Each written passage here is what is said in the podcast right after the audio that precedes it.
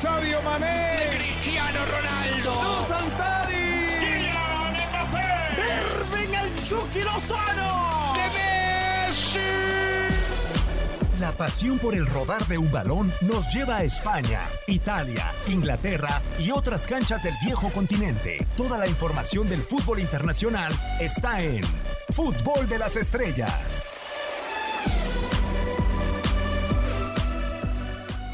De día, de tarde, de noche, a la hora que nos guste escuchar en esta nueva emisión del podcast de Fútbol de las Estrellas. Hoy con un tridente muy picante, muy mexicano, un servidor Diego Peña en este micrófono. Y primero, Hugo Salcedo, ¿cómo estás? Un placer saludarte en eh, esta reaparición que tienes en el podcast de Fútbol de las Estrellas, extrañándote por acá.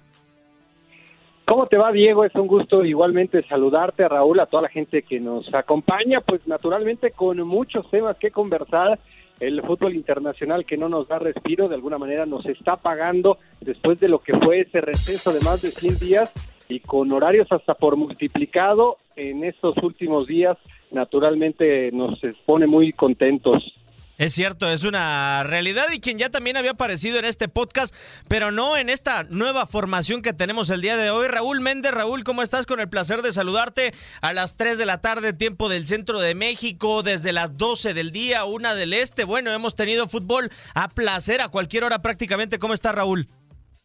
Bien, bien, bien, Diego, gusto saludarte también a, a Hugo, un buen rato de no reencontrarnos, aunque sea en, este espacio, por esta vía, pero con varios temas de los cuales platicar. Viene la definición de estas temporadas, de los torneos de liga que se han tenido que alargar, pero ya por fin viene la definición, así que muchos temas muy, muy interesantes, Diego Hugo. Cierto, la, la, Champions ya cada vez se acerca más, las ligas se van eh, terminando y dentro de las definiciones de las ligas, a mí lo que me llamó la atención es que en el partido más difícil que creo ha tenido el Real Madrid en su regreso a la Liga de España y en su competencia por el título, eh, el conjunto blanco con su mejor defensa, eh, trata de aguantar un partido que no pudo dejar en cero contra el eh, Granada y en donde la reflexión que tengo es que para mí Courtois fue uno de los mejores eh, futbolistas del partido, Hugo, pero uno después ve las entrevistas y no aparece Courtois por ningún lado, ¿no? Qué extraño. Siempre hemos hablado de la defensa del Madrid como los cuatro, con Barán, con Carvajal, con Sergio Ramos, con Mendío, con Marcelo, pero a Courtois como, no, como que no lo contemplamos en esa parte defensiva.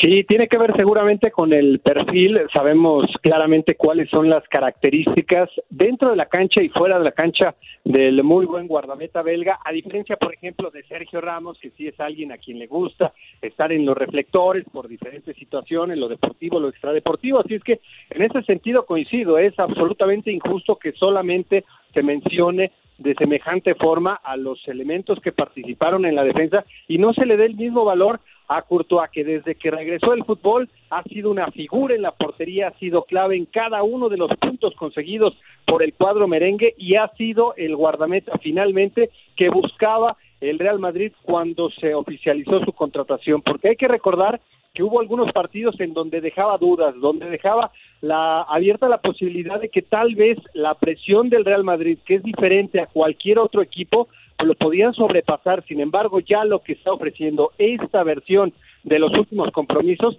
pues sin duda lo posiciona como la figura de la portería y como uno de los arqueros más importantes en la actualidad. ¿eh? Ahí tendríamos que meter seguramente a Oblak, a Marta André Ter Stegen, la vigencia siempre permanente de Manuel Neuer y algún otro, pero pues en definitiva está para competirle al que ustedes me digan porque está hecho un arquerazo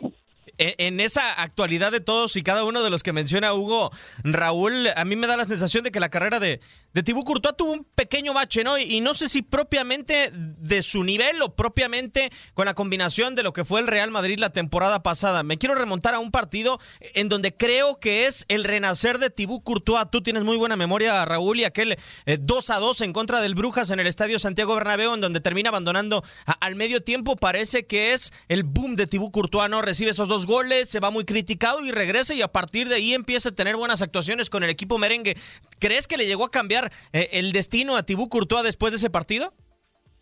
Yo creo que ha sido esta temporada en general, porque si el Madrid se va a coronar en la liga, ha sido por los goles de, de Benzema, de Sergio Ramos, que han sido oportunos y que le han valido al Madrid para conseguir estas victorias muy ajustadas, pero partidos de una solidez defensiva. Y ahí la ha encontrado con, con la línea que ya citabas, que ya conocemos de, de memoria, pero también en la portería. Y para Courtois no ha sido sencillo porque no fue muy bien aceptado desde que llegó al Real Madrid por su pasado en el Atlético, porque llegaba en lugar de Keylor Navas, que era hasta en algún momento intocable para el propio Zinedine Zidane, fue más capricho de José Ángel Sánchez o de Florentino Pérez tener un guardameta como Courtois, pero en esta campaña ha justificado esa inversión, los más de 30 que pagaron al Chelsea para, para tenerlo, porque hoy podemos hablar de que es un arquero diferencial, que sus actuaciones, así como los goles de Benzema dan victorias, también las, las atajadas de Courtois, como lo demostró ayer contra Granada, incluso cerca de establecer un récord para el equipo de, más partidos o de más minutos sin recibir anotación, pues sí nos demuestra que esas intervenciones también dan victorias y por consecuencia también pueden dar campeonatos a Real Madrid. Creo que coincido plenamente con Hugo, si antes la Liga Española se caracterizaba por tener a los dos mejores del mundo, ahora sin Cristiano, podemos decir que la Liga Española tiene en este momento a los tres mejores porteros del mundo. Es decir, a Ter Stegen ¿Y, ¿Y, dejarías fuera a Manuel Neuer desde tu punto de vista, Raúl? Yo creo que por lo que están haciendo en esta temporada, yo pondría por encima a Courtois de, de Neuer. No es una planadora. El Bayern, obviamente, si hablamos de una lista top, está incluido Neuer, pero si me tengo que quedar con tres, los tres de la liga. Pero incluso no se le da esa valoración, Hugo, lo que comentábamos al inicio como tal, ¿no? Lo de Tibú Courtois es raro y no sé si se deba a, a la poca certeza que ha tenido el Real Madrid al momento de hacer sus recambios generacionales en portería. ¿A, qué me refiero? Eh, ya lo decía Raúl, el capricho de José Ángel Sánchez y de Florentino Pérez con Tibú Courtois, pero anteriormente con Iker Casillas hubo muy mala certeza, inclusive por parte de José Mourinho, ¿no? De sentarlo en el momento quizá menos adecuado y, fue una losa para el estratega portugués haber llevado a Diego López. Después, la afición del el Real Madrid es de alguna u otra manera, creo yo, extremadamente exigente hasta con detalles que son poco comunes. El tema de la nacionalidad, ¿no? Lo que le pesó a Keylor Navas eh, encajar con el Real Madrid por su nacionalidad. Se ganó a, la afición merengue por las actuaciones que tuvo en Champions League. Y, y después llega Courtois. Y, y, parece que de alguna u otra manera Keylor Navas se convierte en un mártir después de que no llegó el fax a Manchester y después de que llega Courtois. Pero han sido relevos, han sido contrataciones quizá en los momentos menos afortunados y menos oportunos para generar un recambio en la portería del Real Madrid. No sé si la afición del Real Madrid está acostumbrada a ver a sus porteros como mártires y después como ídolos. Sí, es un puesto caliente, sin duda, y si hablamos del Real Madrid, pues naturalmente que la relevancia es diferente a prácticamente cualquier equipo, desde esa salida tan polémica de Iker Casillas, y si realmente era José Mourinho el que quería dar esta, pues de alguna manera refrescada a la oposición, o si fue de más arriba, si fue Florentino el que determinó que ahí empezara ya a removerse en el puesto un hombre que ha sido legendario como Iker Casillas, no solamente con el Real, sino también evidentemente con la selección. Y después lo que hizo Keylor Navas fue excepcional, muchos, y ahí sí levanto yo la mano, teníamos duda acerca de si podía o no eh, corresponder a las expectativas de un club y de una presión tan grande como el Real Madrid, lo hizo de manera excepcional y respondió en partidos muy importantes, en eliminatorias definitivas, en partidos que le permitieron al Real Madrid conseguir esas ligas de campeones. En ningún momento se tenía duda acerca de que Keylor Navas era figura en la portería, algún error de por medio que portero no lo ha tenido, evidentemente que se le recuerdan algunas equivocaciones al guardameta costarricense, pero en todo ese periodo que estuvo como guardameta titular fue una auténtica garantía y da la impresión de que después de haber eh, de haberse sobrepuesto a esas críticas de arranque luego de la contratación Thibaut Courtois ya está consolidado y que tiene muchos años por delante, 28 recién cumplidos, ya sabemos que la portería es una eh, posición diferente al resto de las que están en el campo porque tiene mucha más longevidad, así es que si uno pone en perspectiva el nivel actual de eh, Thibaut Courtois, los 28 años recién cumplidos, podría uno entender que tal vez el Real Madrid como mínimo tiene guardametas de élite para los próximos cinco años. Eh, lo que yo no concibo, Raúl, y ahora todas estas virtudes que resalta Hugo, es como a la afición del Real Madrid le costó tanto trabajo encajar eh, en su corazón, aceptar a un portero que tiene trayectoria, porque si comparamos cuando llegó Diego López, sí formado en la cantera del Real Madrid, pero después anduvo vagando por el fútbol español. Si comparamos a Keylor Navas, eh, un portero de la selección de Costa Rica con una muy buena Copa del Mundo, pero después portero de Levante, cierto, había ganado el, Zamora como tal, pero no se puede comparar lo de estos dos porteros con la trayectoria que sí tiene Courtois. Courtois fue un finalista de Champions League con el Atlético de Madrid. Courtois fue un portero del Chelsea que fue campeón de Premier League. Courtois llegó con credenciales al Real Madrid, muchas más desde mi punto de vista que lo que tenía Keylor Navas o lo que tenía también en su momento Diego López.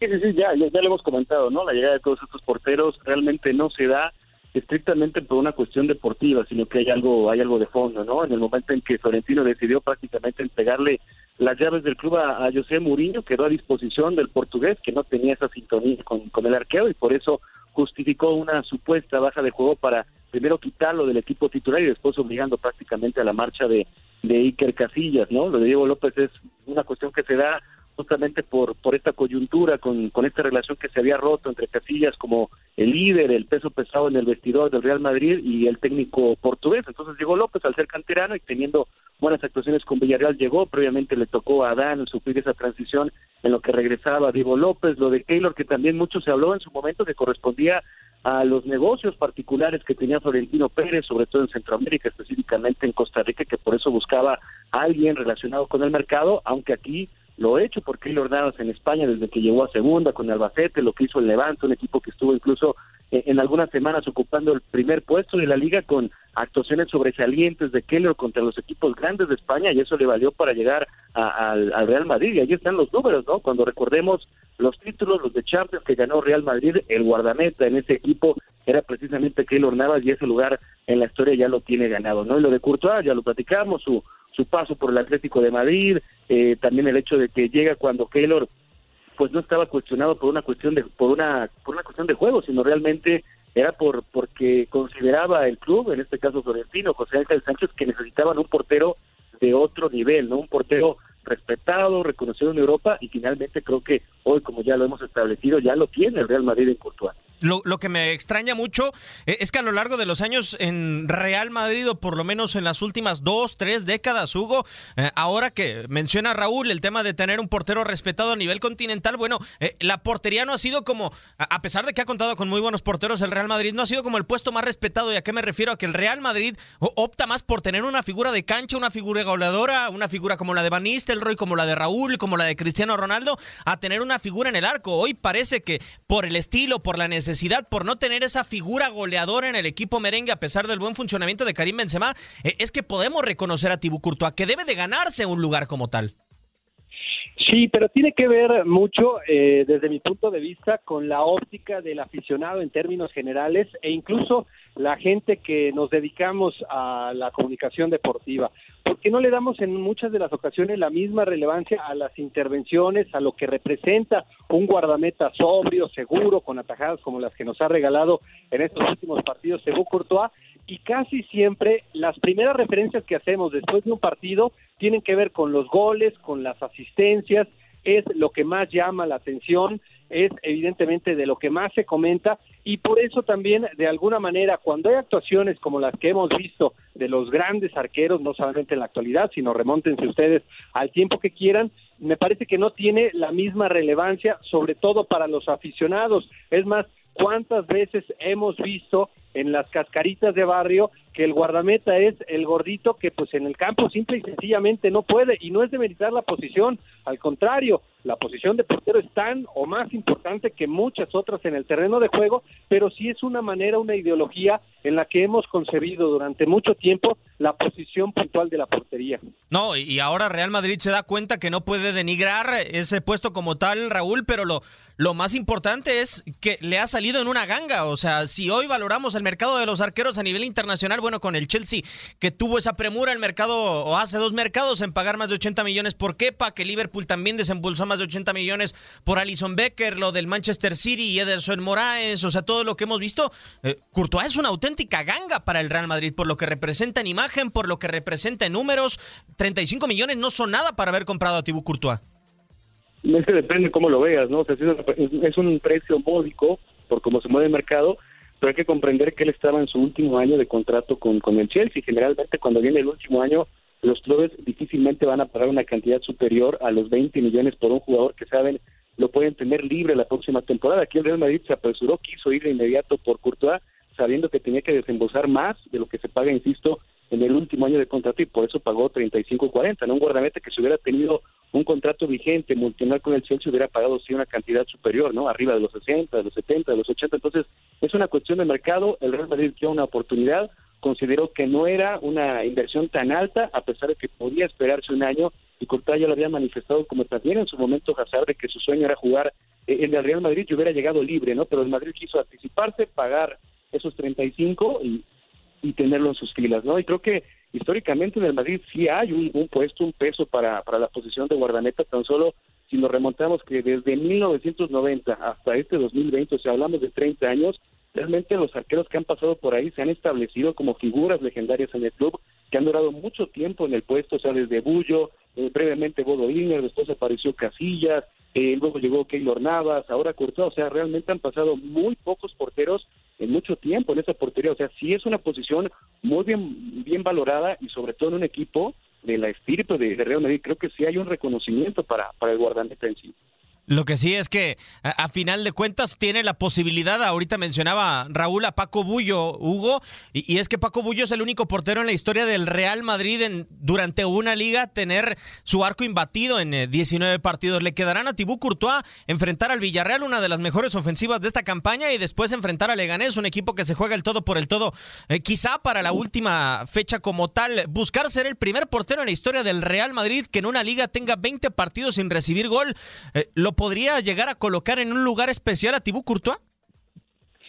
Sí, sin duda, ya simplemente en el registro por esta cantidad de partidos en los que no recibiría gol, pues seguramente sería recordado y ya cuando empecemos a echar marcha atrás en la memoria, en las intervenciones, sobre todo en estos partidos, eh, cuando se reanudó el fútbol, ha sido determinante. Para ello deberá de concentrarse, creo yo, principalmente en el duelo frente al Villarreal, siempre y cuando los estelares del submarino amarillo estén, porque ya sabemos que ayer, por ejemplo, no estuvieron ni Gerard Moreno ni tampoco Paco Alcácer, los dos con algunos problemas de lesión. Si estuvieran, sería el partido más complicado, porque después, pues ya sabemos que Leganés a partir de la venta de sus dos atacantes más importantes, ha perdido fuerza en ofensiva, entonces ese partido yo no lo vería tan complicado, pero sí el Villarreal, si es que juegan estos dos elementos que acabo de mencionar. A, esperar lo que se pueda dar con estos eh, dos partidos que tiene eh, el Real Madrid por delante y sobre todo el del jueves, eh, Raúl, para coronarse dentro de la Liga de España. Pero yo la duda que tengo es, ¿hubieras visto tan solvente a Tibú Courtois con un estilo diferente en el Real Madrid, un estilo más abierto? Digo, hemos destacado el pragmatismo que tiene Zinedine Zidane. No tengo futbolistas como para defender, no me complico y termino cerrando a, a, mi equipo como tal por momentos, manejo los partidos, los resultados, pero también hay que recordar que el estilo del Real Madrid históricamente es diferente, recurrente a las individualidades. Yo creo que en el caso de Courtois, su, estilo le va a la forma de jugar de, Real Madrid, ¿no? Hoy por las circunstancias, por la falta de gol que ha recaído en Benzema, la aportación de Ramos ha aumentado, también la de Casemiro, y también ya, ya lo hemos analizado en otras ocasiones, ¿no? Como los jugadores que llegaron para acompañar a Benzema no han sido solución, si por bajas de juego, si por desinterés como James o, Bale, o por lesiones como en el caso de, de Azar, ¿no? O por procesos que están eh, en maduración como el caso de Rodrigo, de Vinicius, Ascenso que también tenía segunda lesión. Total que creo que aquí sí aprovecha Zinedine Zidane el hecho de ser práctico y de hoy eh, ponderar esa fortaleza defensiva que ha tenido el equipo para poder sacar los triunfos que necesitaba, quizá justos, pero finalmente el Madrid ha sido práctico, no ha sido brillante y creo que eh, la actitud de un portero, de un gran, de un gran eh, guardameta es saberse adaptar a las condiciones de tu equipo, al, estilo también. Creo que ahí eh, habla por sí solo lo que representa Courtois, porque con este Madrid ha sido un, un, gran guardameta. No sé si siendo más ofensivo, en un estilo tipo base, en un estilo Manchester City, Courtois encontraría su encontraría su sitio, pero ahí sí habla bien de, de la dirección deportiva, porque obviamente elige a un guardameta, porque por una cuestión de estilo, de perfil, se adapta totalmente a la plantilla, al estilo de juego que tiene Real Madrid. Un Real Madrid que está cerca de coronarse y con un Tibú Courtois que está agigantado bajo los tres palos. Pero si les parece, vamos a cambiar de tema.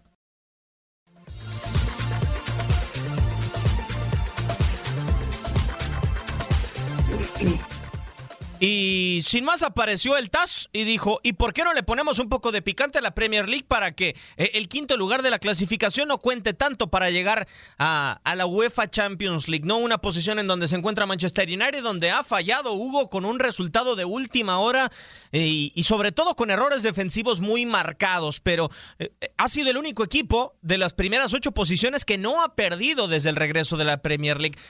Sin embargo, tiene dos, dos variantes, ¿no? ¿Cuál crees que sea más de alguna u otra manera posible para el conjunto de los Red Devils, para el escuadra de Legunar Soldier? Poder conquistar la Europa League, donde creo que lo que ha hecho en las últimas semanas lo puede colocar como un candidato o colocarse dentro de las primeras cuatro posiciones para acompañar al City y al Liverpool.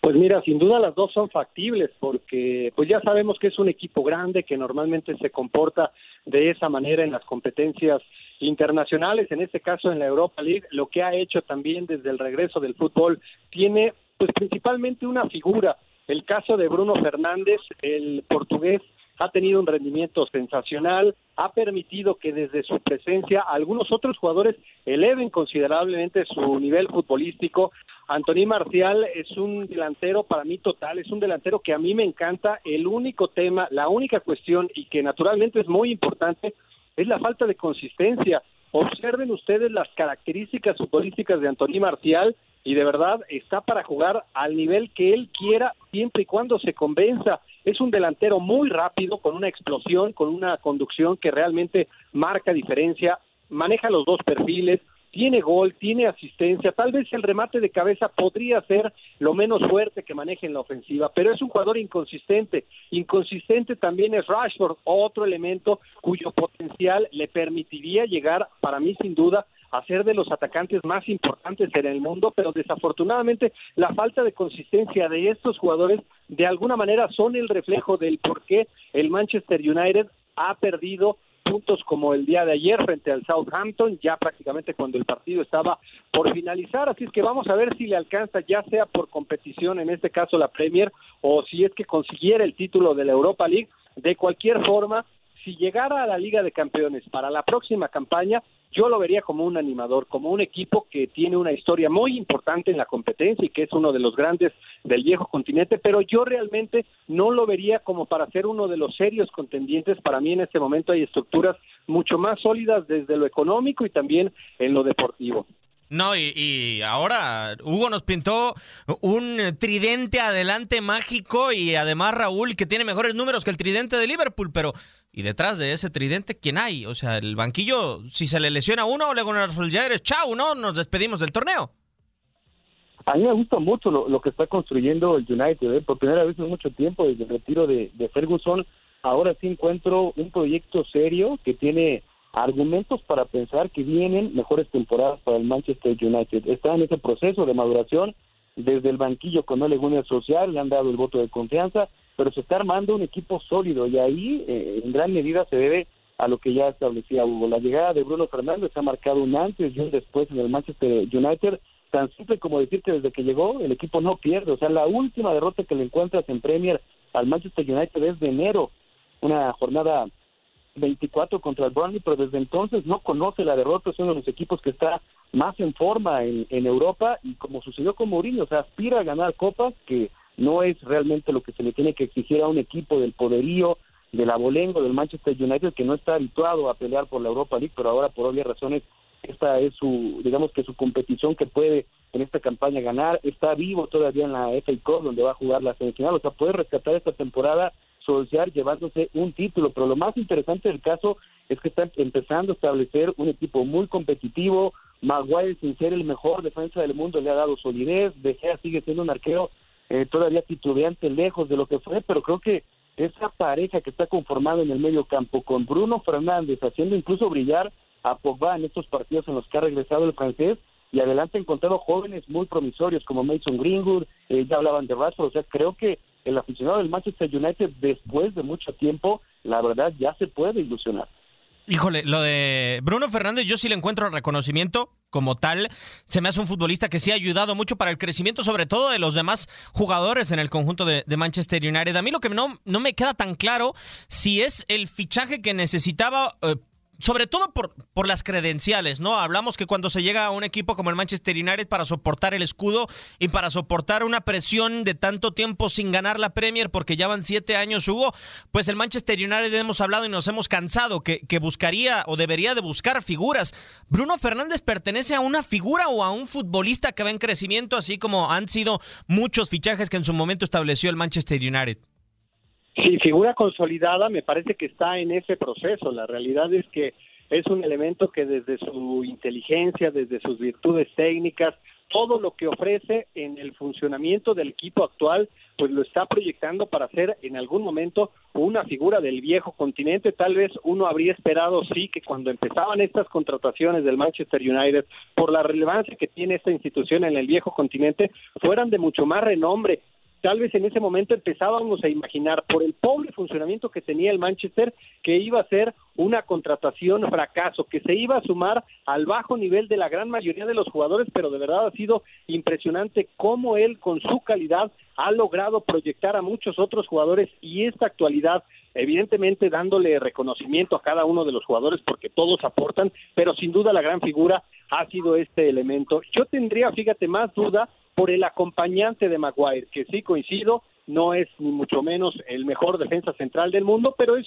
un hombre con el que puedes confiar siempre y cuando su acompañante me parece sea de mucho más nivel. En ese sentido, Lindelof creo que se quedó de lo que pudo haber en algún momento sido, de lo que esperábamos, sobre todo en esas buenas campañas que tuvo con el Benfica, que estaba proyectado a un nivel mucho más alto. En este momento me parece que hablando de la alta competencia está en la medianía como un zaguero central. Si refuerzan esa posición, si le dan un poquito más de estabilidad a la presencia a la zona de la, de la saga central junto con Maguire, creo que las posibilidades van a seguir creciendo y después que algunos otros se sigan desarrollando, que sigan teniendo la participación activa, Van Bisaca a mí no es un lateral que me convenza desde la capacidad física sí, porque siempre va, pero después ya en la toma de decisiones me parece que es un jugador que normalmente tres cuartos de cancha hacia el frente eh, pues falla más de lo que acierta, pero en ese sentido también hay que darle el beneficio de la duda por la edad que tiene, pero entonces en ese sentido el proyecto pues me parece que se está empezando a armar, se está empezando a consolidar,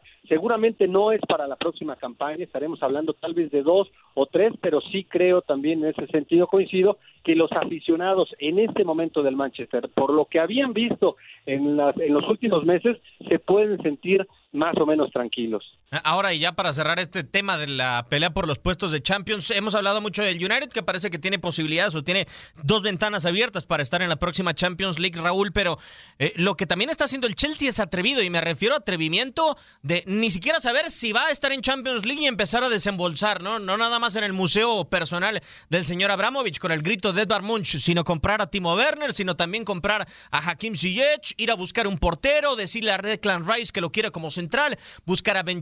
Por el cual podría desembolsar 80 millones de euros. Eh, eso me parece muy atrevido con el conjunto del Chelsea. Y en Leicester City, no sé si en algún momento hubo una precipitación por la renovación de Brendan Rodgers, cuando a media temporada todo era de nueva cuenta eh, la calabaza que se convertía en una carroza, que volvía a ser una cenicienta y que parecía que se iba a volver a colar en los puestos de Champions League y termina por estarse cayendo el proyecto a falta de tres partidos para que concluya la Premier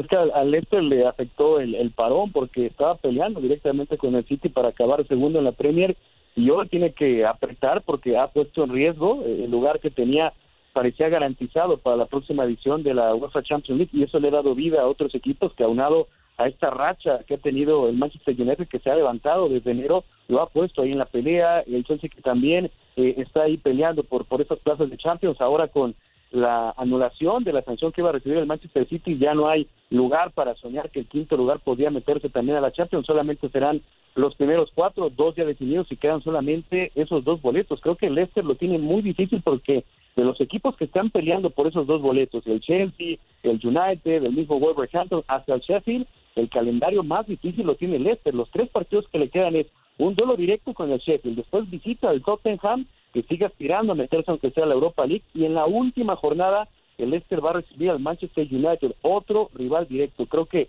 el calendario no podría ser peor para Brendan Rodgers y lo peor de todo también es que a diferencia de varios de estos equipos como Chelsea y el United, la banca del Leicester no es tan profunda. O sea, prácticamente hablamos de que maneja un once base, tendrá dos o tres opciones interesantes en la banca y para de contar. Yo creo que difícilmente el Leicester se va a meter, ¿eh? No, inclusive hasta ha frenado Jamie Vardy en su producción como tal, y, y, lo comentábamos, ¿no, Hugo? Un Chelsea que agarra y dice, bueno, no me importa que vaya a jugar la próxima temporada, yo empiezo a invertir porque necesito ganar algo ya.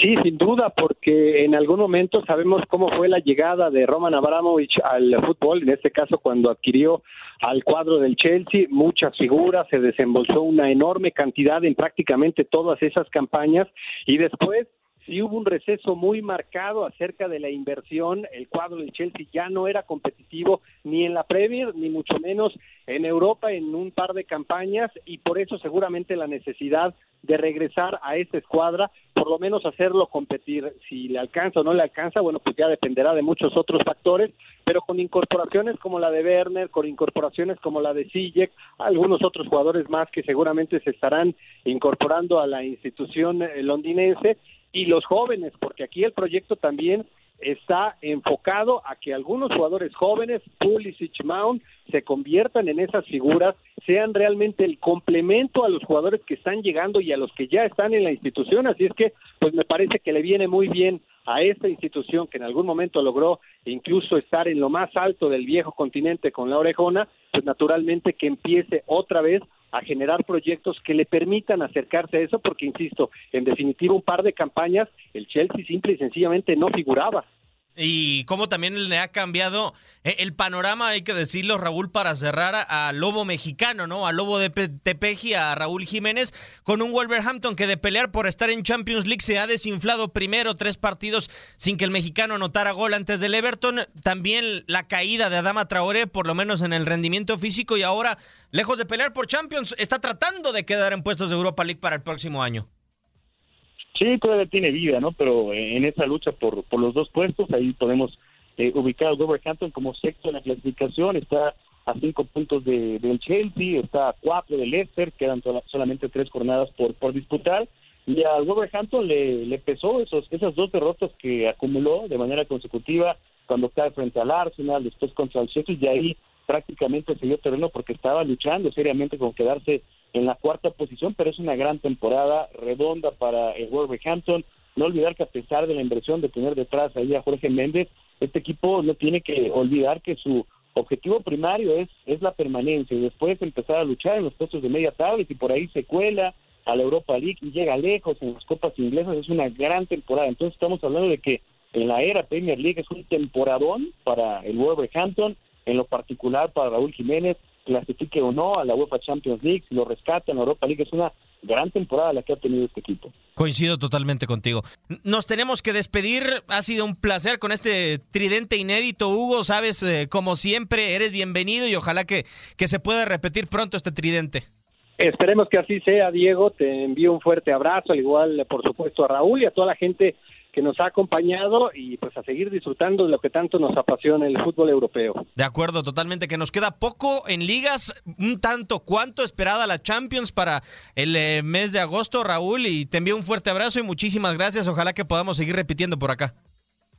Igualmente, Diego, como siempre, es un gusto poder coincidir con, con ustedes, con Hugo en particular, extraordinario amigo, pero también un gran profesional, lo mismo que a ti, lo mismo que a ti, mi querido Diego. Igualmente. Todos los que nos escucharon les eh, enviamos un fuerte abrazo, le damos las gracias. Esto fue el podcast de fútbol de las estrellas.